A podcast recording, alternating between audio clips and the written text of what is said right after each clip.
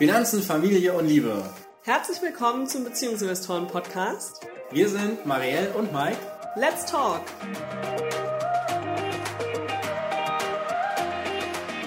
Heute beginnen wir also mit unserem Interviewmonat Mai.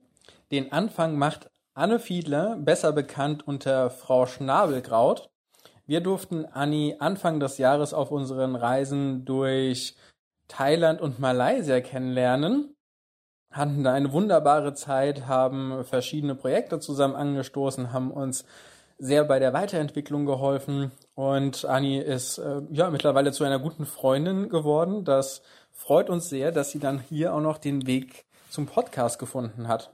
Normalerweise ist es ja ein Beziehungspodcast. Anni war jetzt trotzdem alleine da. Sie ist eigentlich Single, aber sie hat eine ganz spannende Vergangenheit, was Beziehungen angeht und jetzt daraus entstanden auch noch ihr Business. Und sie spricht eben über die Herausforderungen, was hat ihr geholfen? Wo würde sie heute vielleicht Sachen anders machen? Rausgekommen ist ein super spannendes Interview. Vor allen Dingen für, ich würde mal sagen, alle weiblichen Zuhörer, alle Frauen, die bei uns dabei sind. Es ist wirklich sehr informativ. Hört einfach mal rein und wir sind gespannt, wie es euch gefällt. Hallo Anni, willkommen bei uns im Podcast. Schön, dass du dabei bist. Hallo. Ja, hi. Danke, dass ich da sein darf. Zu dritt ist nochmal was ganz anderes, gell? Bisher ja. hatten wir entweder zu zweit, also noch ein weiteres Paar da, oder wir hatten, haben da nur einer von uns das Interview gemacht mit einer Person. Das ist das erste ja. Mal zu dritt ein Interview. Nein. Habt ihr schon mal? Nee? Mit der Christiane hatten wir schon zu dritt. Stimmt. Ja. Letzten Sommer. Da ging es ja. um ein ähnliches Thema. Und wir haben so lange schon nicht mehr zu dritt gesprochen. Ja. Das ist jetzt, also das war ein Muss, dass ihr beide dabei seid, ne? so sieht's aus, so sieht's aus. Anni, magst du dich mal ganz kurz vorstellen? Klar. Wer du bist, was du machst. Oh, wer ich bin, was ich mache. Also ich bin die Anni. Ich mache ganz viele Sachen. Das könnt ihr jetzt eine halbe Stunde füllen. Ich mache es mal ganz kurz. Das meiste Geld verdiene ich ähm, als freiberufliche Unternehmensberaterin im Bereich Digitalisierung. Also hin von Support für die Einführung von Software bis hin zu ähm, ja, Prozessverbesserungen ähm, im, im Kundenservicebereich. Er ist ganz, ganz breit aufgestellt. Nebenbei habe ich einen Finanzblog der nennt sich Annie und die starken Frauen. Da gibt es auch einen Podcast dazu. Und da interviewe ich hauptsächlich Gründerinnen und Unternehmer zu ihrer Gründungsgeschichte und schreibe über alle Finanzthemen, die man im Business wissen müsste, sollte.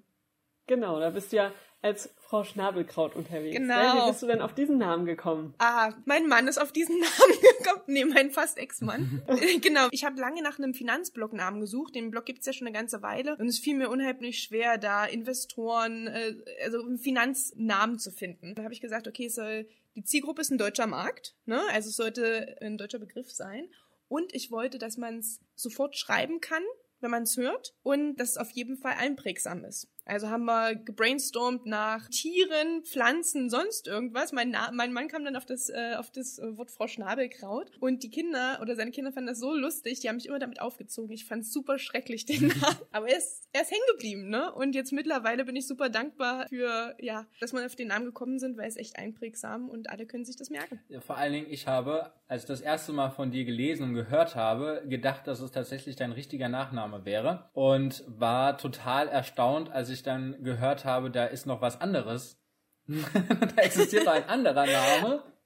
So gut passt der Name. Wie, wie, kann, wie kann das denn sein? Und dann war ich total verwirrt, welcher denn jetzt der richtige Name ist und ob das eventuell äh, mit der Trennung zusammenhängt. Ja. Aber ich hatte noch viel, viel, viele andere Namen. Also Frau Schnabelkraut ist da auch gut, weil wenn man das sucht, Schnabelkraut, findet man tatsächlich nur mich und die Pflanze.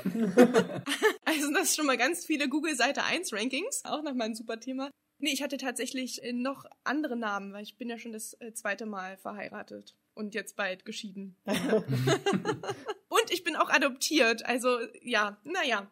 also Nachnamenwechsel, da bist du erprobt. Aber bin ich erprobt, ja. Also das ist auch ein Tipp für die zweite Ehe, da habe ich meinen Nachnamen nicht nochmal geändert. Das war jetzt auch besser mit der Trennung. Weißt du, die ganzen EC-Karten, Kreditkarten, bei den ganzen Banken das ändern, Arbeitgebern oder Auftraggebern den Namen ständig zu wechseln, ist ein Graus. Vielleicht noch mal einen Schritt zurück erstmal, bevor wir zu dem ganzen Trennungsthema kommen, das ja für unsere Hörer sicherlich auch sehr interessant ist. Ähm, du hast ja jetzt gesagt, du bist selbstständig. Wie bist du denn dazu gekommen, in die Selbstständigkeit zu kommen? Du machst es ja auch noch gar nicht so lange in der Form. Mhm. Wie hat sich das denn dazu entwickelt? Ja, also da muss ich auch wieder Danke an meinen Mann sagen denn der hat mich echt bestärkt, damals den Schritt zu wagen. Ich hatte schon lange, lange mit mir gerungen, ob ich mit meinem Arbeitsplatz glücklich bin. Ich hatte ganz tolle Kollegen, ich hatte einen super Chef, ich hatte auch tolle Aufgaben, viel Verantwortung, ich habe sehr gutes Gehalt gehabt, meinen Dienstwagen mit allem drum und dran, aber irgendwie war ich nicht glücklich in der Arbeit, ne? Also es war irgendwie nicht meins. Ich war sehr fremdbestimmt, ne? Hab da immer 100 Prozent oder 200 Prozent gegeben, aber trotzdem war ich nie so zufrieden und bin eines Tages nach Haus gefahren und habe zu meinem Mann gesagt, weißt du, am liebsten würde ich alles hinschmeißen und mal gucken, was ich selbst auf die Beine stellen kann. Ne? Denn ich hatte vorher schon vielen Leuten geholfen und war immer ein Anlaufpunkt für viele meiner Mitarbeiter und ja, Freunde und Bekannte. Und selbst habe ich den Schritt nicht gewagt und ich weiß nicht warum, ne, was mich da zurückgehalten hat, welches Sicherheitsbedürfnis. Und wir haben als Familie gemeinsam unsere Finanzen angeguckt und haben gesagt, okay, wie viel Geld haben wir, wie viel könnten wir theoretisch zurücklegen, beziehungsweise von wie viel könnten wir leben, wie lange halten wir das aus, dass mein Einkommen fehlt. Gerade wenn man gründet, weiß ich, dass es nicht von heute auf gleich so ein Selbstläufer ist. Es braucht eine Anlaufzeit, man muss investieren, es funktioniert nicht vielleicht von Anfang an. Und wir haben gesagt, okay, ein Jahr kommt, könnten wir hinkommen. Wir haben gesagt, okay, dann versuche ich das. Und dann haben wir gemeinschaftlich als Familie entschieden, dass ich kündige und mein eigenes Ding mache. Und da bin ich sehr, sehr dankbar drüber, dass mein Mann mir quasi damals den Rücken gestärkt hat, denn ich war zwar kurzzeitig ein bisschen sauer auf ihn nach der Trennung, dass ich auf einmal so ganz alleine da stand. Ich glaube, durch die ganze Angst, die dann wieder hochkam, das jetzt alleine schultern zu müssen, weil ich war noch gar nicht so lange selbstständig, als die Trennung kam. Und im Nachhinein bin ich eigentlich doppelt dankbar, weil die Selbstständigkeit mir super Freiheit gibt, sowohl örtlich als auch finanziell. Und ich mir das nicht anders gewünscht hätte. Was würdest du sagen, wie lange hat es gedauert von Gründung bis zu dem Punkt, wo du gesagt hast, okay, es scheint tatsächlich zu funktionieren? Das hat ganze vier Monate gedauert. Also es war relativ kurz, weil ich habe mich breit aufgestellt. Ich habe den Finanzblog Frau Schnabelkraut weiter verfolgt. Der trägt sich tatsächlich immer noch nicht. Ne? Das ist aktuell eher eine Herzensangelegenheit, wo jetzt langsam über zwei Jahre später die ersten Einnahmen so kommen, dass ich sage, das Geschäftsmodell trägt zumindest die Kosten aber die Selbstständigkeit war ja in Bezug auf meine freiberufliche Unternehmensberatung. Und da habe ich tatsächlich vier Monate, nachdem ich gegründet habe, ähm, den ersten Großauftrag bekommen von dem ich gut leben konnte und dann kamen auch drei, vier Monate später weitere Kunden hinzu, sodass ich nicht nur von dem einen Großkunden abhängig war. Also es hat sich tatsächlich super getragen nach so kurzer Zeit, weil es halt als Freiberuflerin so viele Möglichkeiten gibt, Kunden zu finden in dem Bereich. Es gibt ganz, ganz viele Plattformen, bei denen man einfach nur gut seinen Lebenslauf pflegen muss. Und ich glaube, mein Vorteil war einfach auch, dass ich eine sehr gute Ausbildung habe, ein sehr gutes Studium, über 15 Jahre Berufserfahrung in Führungsrollen großer Konzerne. Und ich konnte einfach viel, viel Erfahrung und Kenntnisse mitbringen und habe deshalb relativ schnell auch Projektaufträge bekommen. Ja. Ja, du machst ja selber Podcast. Erzähl doch mal von dem Podcast, Anni und die starken Frauen. Genau, genau. Also ich habe jetzt schon ein paar Folgen gehört. Das ist echt cool. Was machst denn du da so? Ja, also ich habe ganz, ganz viele interessante Frauen in meinem persönlichen Umfeld, die selber gegründet haben. Nebenberuflich oder Vollzeit, die das schon viele, viele Jahre machen oder auch erst seit kurzem. Und als ich letztlich so begeistert von meiner eigenen Gründung war, auf einmal diese Freiheit zu spüren in jederlei Hinsicht, habe ich gedacht, irgendwie, es gibt so viele Frauen da draußen, die auch genau so ein Potenzial haben und die auch tolle Berufserfahrung haben und die auch die Welt irgendwie mit ihrer eigenen, mit ihren eigenen Ideen und Visionen bereichern könnten. Die müssen sich nur trauen, ne? Und den Schritt gehen, weil ich glaube, das ist möglich. Um zu inspirieren und zu motivieren, habe ich gesagt, gut, dann erzähle ich einfach mal die Erfolgsgeschichten der starken Frauen, die ich kenne. Und habe angefangen, erst am Anfang über die zu schreiben und dann habe ich auch irgendwann angefangen, die zu interviewen. Teilweise kam der letztes Jahr dann alle zwei, drei Wochen raus, dadurch auch, dass bei mir die Trennung dazwischen kam und dann der Umzug und all, all sowas. Ne? Also es nimmt einen ja doch mit, auch wenn ich da jetzt hier so beherzt drüber erzähle. Mittlerweile kommt der Podcast einmal die Woche raus, über eine Gründungsgeschichte. Ähm, ganz viele spannende Geschäftsmodelle sind dabei, ganz viele spannende Branchen. Und einmal im Monat versuche ich auch einen Mann zu interviewen, denn die haben natürlich auch Es sind auch tolle Unternehmer dabei, von denen man viel lernen kann. Und auch wenn das Frauen inspirieren soll, denke ich, ich bin trotzdem für Gleichbehandlung. Und ähm, ich habe ganz, ganz viele Männer und Geschäftspartner in meinem Umfeld, von denen ich super viel gelernt habe. Und darum gebe ich auch das mit auf den Weg. Das mache ich in meinem Podcast. ja, das ist mega cool. Äh, vor allen Dingen Inspiration ist ja häufig auch etwas, was äh, tatsächlich fehlt. Wenn ich jetzt zum Beispiel an der Grenze stehe, um sowas umzusetzen und mich dann tatsächlich doch mal zu trauen. Äh, sei es jetzt nebenberuflich oder sei es dann direkt vollberuflich.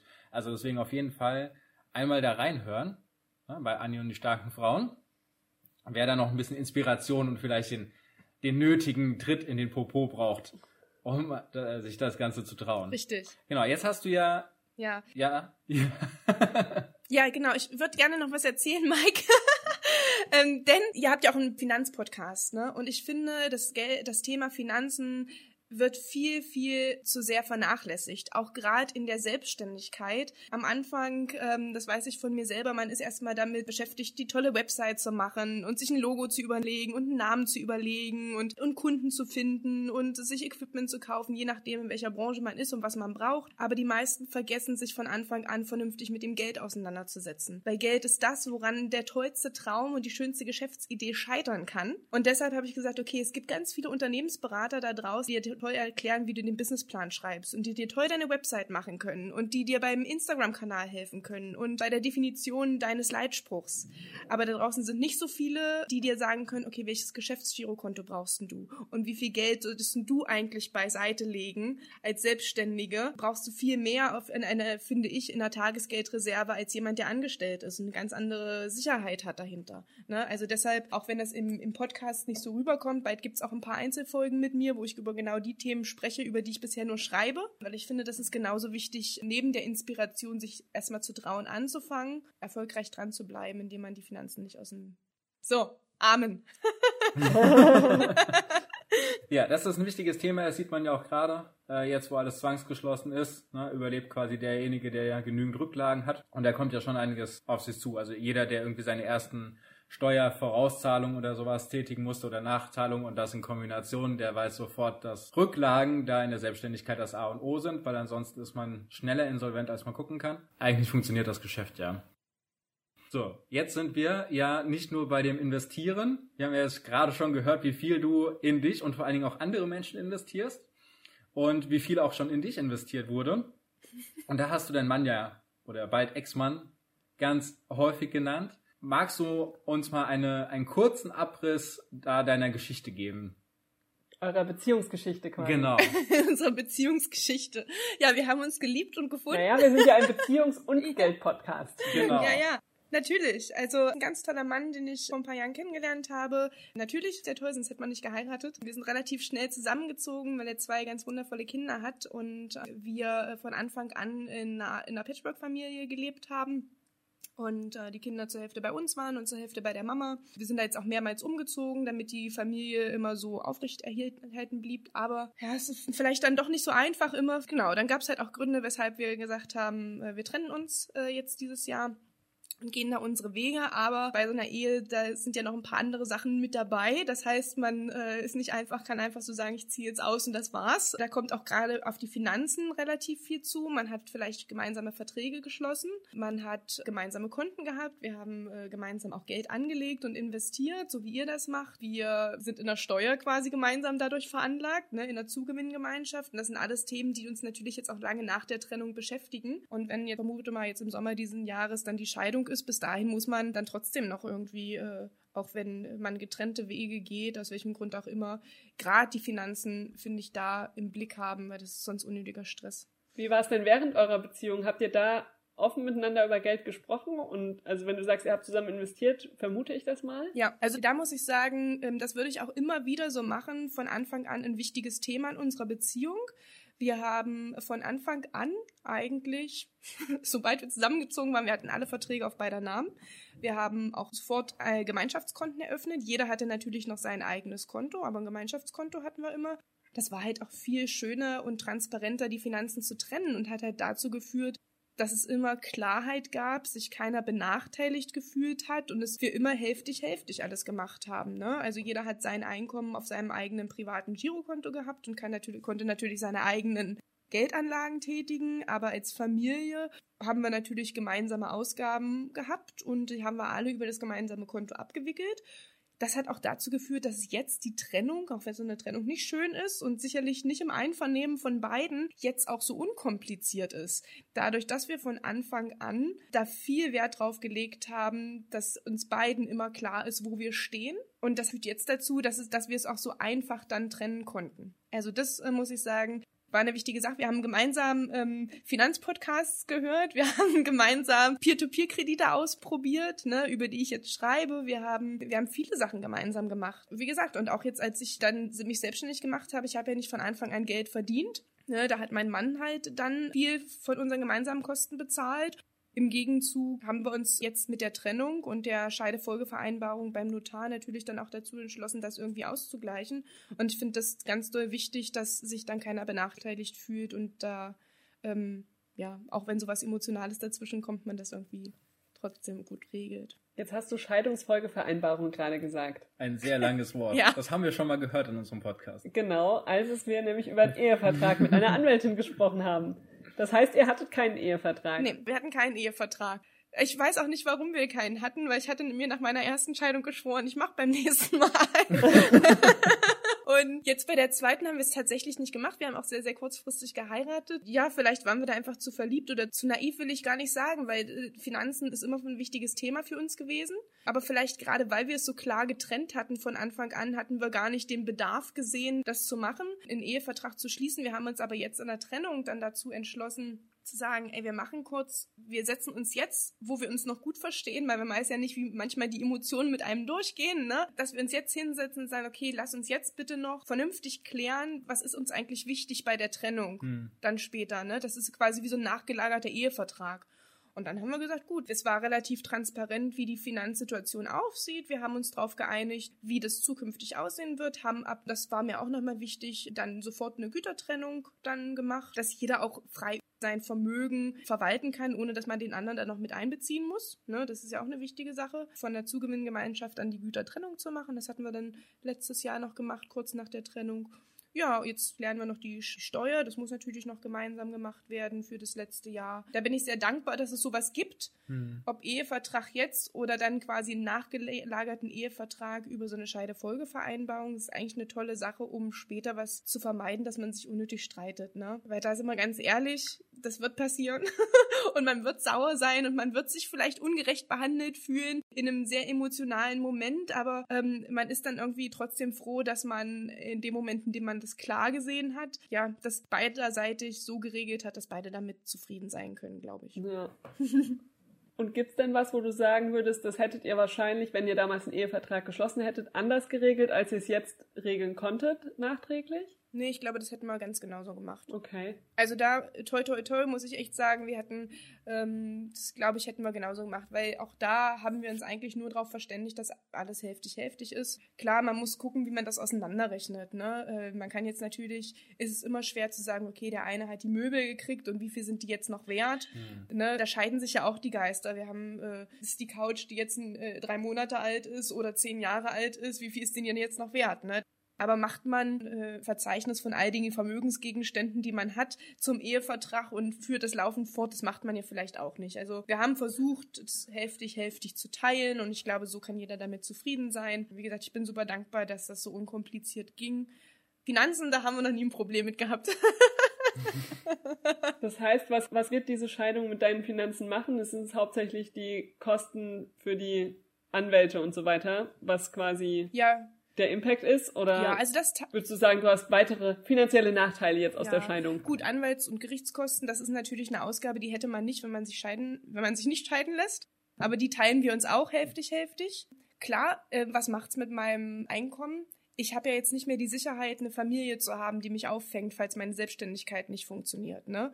Und ich kann jetzt nicht einfach sagen, okay, wenn ich jetzt meine Sachen nicht bezahle, dass mein Ehemann da irgendwie für einspringt. Das ist, darum war mir das Wichtigste, das mhm. aller, allerwichtigste, nachdem wir uns getrennt haben, dass ich auf jeden Fall sofort mit dem, was ich verdiene, mit meinen Großaufträgen, mir als erstes wieder meine Tagesgeldrücklage so anlege, dass es ausreichend ist und ich da mir diesen Schutz wieder selber baue Weil klar, in der, in der Familie hat man vielleicht ja Investitionen gemacht und wusste aber, gemeinschaftlich haben wir genug in der Rücklage. Das hatte ich vielleicht als einzelne Person dann nicht mehr. Das war meine erste Prio. Das hat sich schon verändert, dass ich mir da jetzt mehr aufbauen musste. Und das bin ich froh, dass ich das gemacht habe, weil jetzt mit Corona wackelt ja doch der ein oder andere Auftrag. Nicht, dass der mir abgesagt wird, aber die Aufträge werden verschoben auf nach dem Sommer oder es sind Kunden, die vielleicht nicht sofort zahlen können, die mhm. erst irgendwie vier, fünf Wochen später zahlen. Und um solche späten Zahlungen oder Einkommensverschiebungen auszugleichen, war das eine ganz wichtige Sache. Und die hätte ich, glaube ich, da hätte ich, glaube ich, mit meinem Geld, was ich verdient habe, während der Ehe anders gehaushaltet, als ich das jetzt machen musste. Das heißt zum Beispiel, dass ich nicht genug Geld hatte, um jetzt nachzukaufen an der Börse, wo, sind, wo die Kurse so niedrig sind. Wer weiß, wie lange die noch so niedrig bleiben. Ja, oder noch mehr fallen. Ja, gibt's ja durchaus spannende Entwicklungen, äh, aber ich glaube, das ist nochmal ein Thema für, für eine ganz andere Podcast-Folge. Wenn ich dich jetzt so reden höre, würde ich vermuten, dass du in deiner nächsten Beziehung das mit den Finanzen wieder genauso machen würdest? Ja. Oder gibt es vielleicht doch etwas, was du da ändern würdest? Ähm, ich würde vielleicht nicht wieder so schnell heiraten. Beziehungsweise, ah nee, nee, eigentlich bin ich kein Mensch, der zurückguckt und sagt, ah, hätte hätt ich Mann. Ne? Also ich war glücklich darüber und ähm, bin jetzt genauso glücklich über die Trennung, auch wenn sich das jetzt ein bisschen makaber anhört. Mhm. Mit einem bisschen Abstand äh, sieht man das alles ein bisschen, sieht man vielleicht, dass das hätte so sein sollen oder auch nicht. Aber ich glaube, ich würde von Anfang an einen Ehevertrag machen, weil es war schon nervenzerreibend, den so die Scheidefolgevereinbarung zu machen, weil man doch sehr emotional ist noch in der Trennung. Und dann kriegt man auch nicht sofort einen, Termin und dann, ne, da muss man, muss man jetzt erstmal schauen, wann kriegen wir überhaupt den Scheidungstermin, ne? Jetzt mit Corona verschiebt sich ja auch alles. Also das würde ich definitiv machen, Mike. Ähm, ich würde von Anfang an wieder einen Ehevertrag machen und ich würde von Anfang an wieder ein Gemeinschaftskonto machen dass man gar nicht erst in dieses in diese Verlegenheit kommen muss, dass der eine irgendwas zahlt und der andere dann sagen muss, oh kriege ich bitte das, die Hälfte vom Geld zurück. Hm. So hätte man ein, von Anfang an sagt man einfach, hier ist das Gemeinschaftskonto, da haben wir beide eine EC und Kreditkarte drauf, wir zahlen beide Betrag X im Monat dort ein und wenn wir essen gehen, ist es egal, ob du die Kreditkarte zückst oder ich. Wir wissen, hm. wir zahlen hälftig hälftig und müssen nicht auseinanderrechnen. Das ist viel ähm, unkomplizierter, ne? Ja. ja. Ja, das machen wir ja auch so. Wir haben auch unser gemeinsames Konto und dann zahlt mal der mal der vom gemeinsamen Konto. Habt ihr noch einzelne Konten, jeder für euch? Ja, haben wir auch. Ja. Genau, also wir haben, wir haben quasi das klassische Drei-Konten-Modell. Geldeingänge sind auf unseren individuellen Konten und äh, Geldausgänge ja, sind auf unserem gemeinsamen Konto. Bin ich ein Riesenfan von, auch in der Scheidung. Siehst du auch ein Vorteil, was sich jetzt geändert hat? Ich habe ein bisschen mehr Übersicht über meine Konten, weiß weniger sind. und weil ich jetzt natürlich nicht mehr mich mehr so drauf achten kann und das Ausgabeverhalten ist ein ganz anderes. Ne? Und ich gebe jetzt ganz anders äh, Geld aus, als ich das vielleicht in einer Beziehung getan habe. Ne? Inwiefern denn das? Na doch, wenn ich jetzt durch den Supermarkt gehe, Marielle, dann kaufe ich die Sachen, wo ich jetzt Lust drauf habe. Dann kaufe ich vielleicht mal irgendwas Teureres, weil ich sage, oh, dann hab, das möchte ich jetzt unbedingt haben. Oder spare an irgendeiner Ecke, wo mein Mann vielleicht nicht gespart hätte. Ich würde jetzt, ich kaufe jetzt nichts mehr für die Kinder und ich gehe nicht mehr durch den Supermarkt und denke mir, ach, das ist jetzt was für meinen Mann, das nehme ich mit. Ne? Man hat ja doch, man isst ja dann doch Sachen mhm. oder konsumiert Sachen, die eigentlich eher der andere gemacht hätte. Und das fällt ja jetzt schon weg. Und da muss ich sagen, spare ich schon eine Menge Geld. Nicht, dass wir vorher da verschwenderisch waren, aber ich glaube, mir war wichtiger, den Kühlschrank voll zu haben, weil die Familie dann da war, dass man abends gemeinsam Abendbrot isst. Und jetzt, wo ich alleine bin, gehe ich vielleicht doch mal eher ins Restaurant oder treffe mich mit Freunden oder mache mal einen Kochabend, wenn das mal wieder, also nach Corona oder vor Corona. Aber das ist ja tatsächlich eine Sache, ähm, die verändert man schon. Ne? Im Supermarkt ist es günstiger, aber meine, meine Restaurantrechnungen werden teurer. Oder werden mehr, ne? ja, da, ich, da fällt mir jetzt gerade noch eine Frage ein. Und zwar, du hast ja gesagt, dass ihr zusammen investiert habt und jetzt habt ihr diese Vereinbarung getroffen. Wie habt ihr denn jetzt zum Beispiel, wenn ihr in Aktien investiert habt, wie habt ihr das denn auseinanderdividiert? Habt ihr dann gesagt, okay, dann, du kriegst die Aktie und ich krieg die Aktie oder habt ihr die verkauft oder nee, wir haben, ausgeteilt? Genau, wir, ich hab, wir haben halt zum Stichtag geguckt, wie viel ist das jetzt wert. Genau, ich habe halt zum Beispiel das Aktiendepot komplett genommen.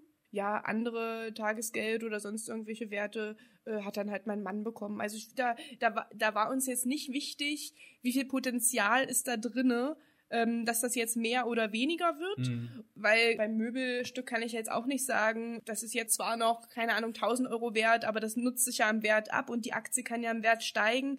Also da haben wir jetzt nicht die Vermögensgüter beurteilt Mhm. vom zukünftigen Wert, sondern haben einfach nur auf den Stichtag geguckt Okay. und dann hälftig, hälftig geteilt. Und da war es eigentlich total egal, wer was kriegt. Das vereinfacht das natürlich auch nochmal, ne? Also wenn du, Ja. wenn du irgendwie zukünftige ähm, Wertsteigerung oder Verfall mit reinnimmst, dann wird das natürlich auch nochmal echt schwierig.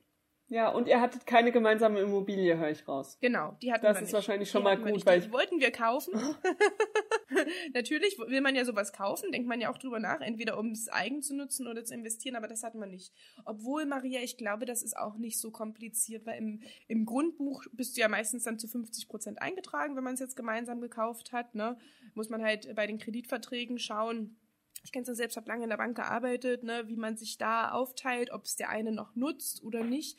Aber auch wenn jemand zum Beispiel noch in der Eigentumswohnung wohnt und der andere zieht aus, dann kann man ja für den Hälfte, also man kann ja eine Nutzungsentschädigung zahlen ähm, oder ist sogar verpflichtet, eine Nutzungsentschädigung zu bezahlen an den anderen Eigentümer zu einer ortsüblichen Vergleichsmiete, Hm. weil man ja keinen Mietvertrag für eine halbe Wohnung schließen kann. Ja.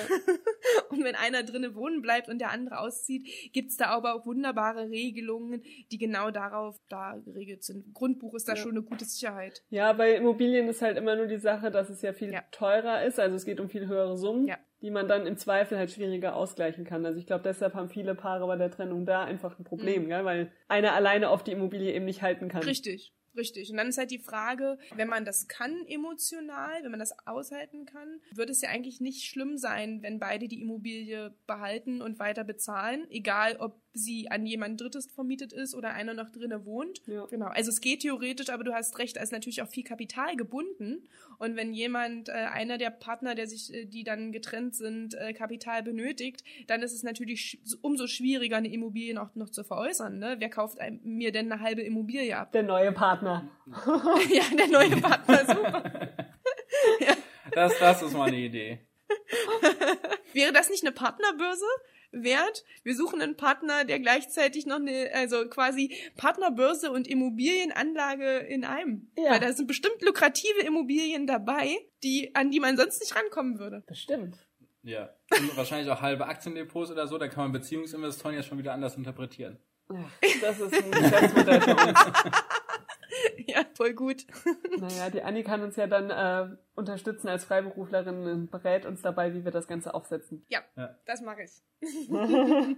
Was ist denn jetzt so das Wichtigste, was du aus dieser Zeit im letzten Jahr mit den ganzen Vereinbarungen, den ganzen Gesprächen, den ganzen Diskussionen für dich rausgenommen hast, für dich gelernt hast und was du gerne unseren Zuhörern mitgeben möchtest? Auch wenn es manchmal nervig ist, die Sachen schriftlich festzuhalten.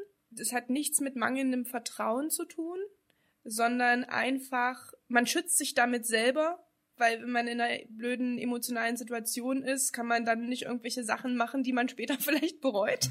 Und manchmal vergisst man die Sachen auch einfach. Wie war es denn tatsächlich? Wenn man sich das aber aufschreibt und von Anfang an transparent macht, da fühlt sich niemand übergangen und, und alle können da, glaube ich, äh, dann nur als, das hört sich jetzt blöd an, Gewinner rausgehen, aber zumindest nicht als Verlierer. Und das ist eine Sache, die habe ich gelernt, auch jetzt im Business, in meiner Freiberuflichkeit und in der Beziehung, dass man sich nicht über, ich brauche mich nicht über einen Kundenauftrag freuen, solange ich nicht die Unterschrift unter dem, unter dem Angebot habe. Ne? Hm. ich habe jetzt auch gerade in Corona, das gehört ja auch zu den letzten anderthalb Jahren mitgekriegt, okay, bei neuen Kunden sollte man vielleicht sich einen Abschlag vorab zahlen lassen und nicht erst alles leisten und dann die Endrechnung stellen und sich dann wundern, dass, dass der Kunde vielleicht nicht zahlen kann aufgrund seiner blöden wirtschaftlichen Lage gerade und dann wartet man wochenlang auf sein Geld. Ist auch unschön, ne? weil man hat ja man will ja eigentlich eine Kundenbeziehung irgendwie gut aufrechterhalten. Also da wirklich, das habe ich im Business gelernt, auch bei Neukunden sich vorab was zahlen lassen, 30, 40, 50 Prozent vielleicht und den Rest erst danach. Genau, auch sich Aufträge bestätigen lassen schriftlich, weil sonst wären die jetzt verschoben oder abgesagt und dann hat man eigentlich damit gerechnet, man hat sich die Zeit freigehalten und dann äh, kommt der dann doch nicht. So eine Scheidefolgevereinbarung ist eine gute Sache, aber man kann sich das ersparen, indem man gleich von Anfang an einfach einen Ehevertrag macht. Genau, und pro Drei-Konten-Modell. Das ist doch einiges an Learnings, die da die Leute mitnehmen können. Ja. Ist auch, finde ich, gut, das mal so aus der der Brille zu sehen, weil wir haben bisher eigentlich immer nur mit Leuten geredet, die in superglücklichen Beziehungen sind, gell? Und wo sie. Anhaltenden vor allen Dingen. Ja, und wo die Leute aber auch immer eher das Problem haben, wie reden wir denn jetzt überhaupt erstmal über Geld? Und ich finde es voll schön zu hören, dass ihr zwar total offen über Geld miteinander gesprochen habt, aber es halt trotzdem nicht geklappt hat, ja, dass es Ja. das halt auch gibt. Ja. Und dass du trotzdem so Aber am total Ende, positiv damit umgehst, ja, das finde ich echt aber gut. am Ende halt auch echt viel Geld gespart haben dadurch. Ja. Mhm. Ja. Also, also da, das ist ja, ich, also das ist ja das, was ich jetzt raushöre. Also dadurch, dass ihr quasi sehr offen darüber und wertschätzend darüber gesprochen habt, bis zum Ende quasi die Möglichkeit bestand, dieses Thema einigermaßen ruhig zu behandeln und dadurch nur die Scheidungs- und Anwaltskosten zu tragen und nicht den ganzen Rosenkrieg noch dazwischen. Hm. Also desto mehr das ja hin und her geht und desto mehr Verhandlungen geführt werden, desto höher werden ja die Anwaltskosten und desto mehr wird da verbrannt und verbrannt und verbrannt. Und wenn man das mit, weiß nicht, wie viele Sitzungen ihr jetzt gebraucht habt, aber das mit einem relativ geringen Sitzungsaufwand hinkriegt, so dann bleibt ja für jeden auch noch mehr übrig. Ja. Und ich meine, dein äh, Mann, der hat da zwei Kinder noch, also die brauchen ja auch Essen und Verpflegung und alles. Also auch auf jeden Fall was, wo ich sage, das, das haben wir wirklich gut geregelt. Das, die Finanzen sind sauber getrennt gewesen während der Beziehung und sind jetzt auch sauber getrennt. Und wie du sagst, das hat Mhm. unheimlich viel an Nerven und Geld gespart. Ja. Dann würde ich sagen, wir machen zum Ende noch einen Blick in die Zukunft. Ach. Was sind deine Vorhaben, deine größten äh, Vorhaben für nach Corona, um mal so ganz tagesaktuell zu Reisen!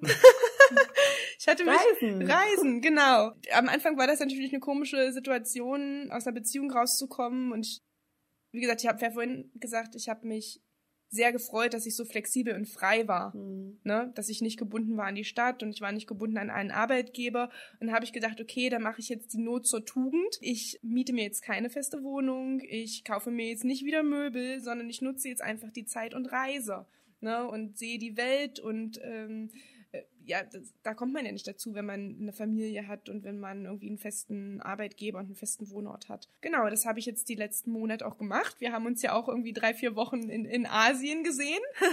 wir zu dritt und es hat wunderbar funktioniert, ortsungebunden arbeiten zu können. Das ist eigentlich das Ziel für nach Corona, wenn ich wieder reisen darf, sofort meinen Koffer zu packen und weiter zu reisen, die Welt zu sehen und zu genießen, das ähm, finanzielle und ortsgebundene Freiheit zu haben, was eine ganz tolle Sache. Na, da verlinken wir am besten in den Shownotes auch nochmal deinen Instagram-Kanal, weil dann können die Leute dir auf deinen Reisen ja da mit nachfolgen quasi. Genau, genau, genau. Sehr gerne. Okay. Mike, hast du noch eine abschließende Frage für die Anni? Jetzt, nachdem wir in die Zukunft geguckt haben, fragst du mich. Nee, Anne, ich würde sagen, vielen, vielen Dank für dieses total offene und spannende Interview. Es hat mir sehr viel Spaß gemacht, dir zuzuhören. Ja, wir werden dich verlinken und ich denke mal, wenn der ein oder andere Zuhörer eine Frage hat, dann würdest du die auch gerne beantworten, oder? Na klar. Na klar, sehr, sehr gerne. Also vielen Dank nochmal. Ich finde es toll, dass ihr die Mission weiterverfolgt. Und ich glaube, Finanzen sind nicht nur bei mir in der Selbstständigkeit ein wichtiges Thema, sondern vor allem auch in Beziehungen. Und wenn das eine und das andere nicht funktioniert, dann ähm, ist blöd. Ein schönes Schlusswort. Vielen Dank, Anni. ja, cool. Bis dann. ciao, ciao.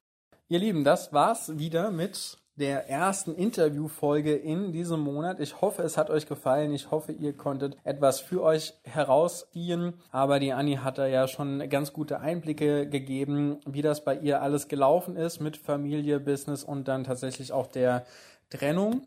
Und vielen Dank, Anni, für deine offenen Worte. Es hat uns viel, viel Spaß gemacht.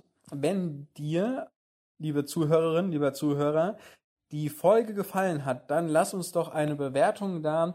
Da freuen wir uns drüber und ja, werden dann auch weitere Interviewgäste in diesem Monat hier in dem Podcast zu Gast haben. Und da freuen wir uns natürlich drauf. Also schaltet nächste Woche Montag wieder ein, wenn wir den nächsten Gast bei uns begrüßen dürfen. Bis dann.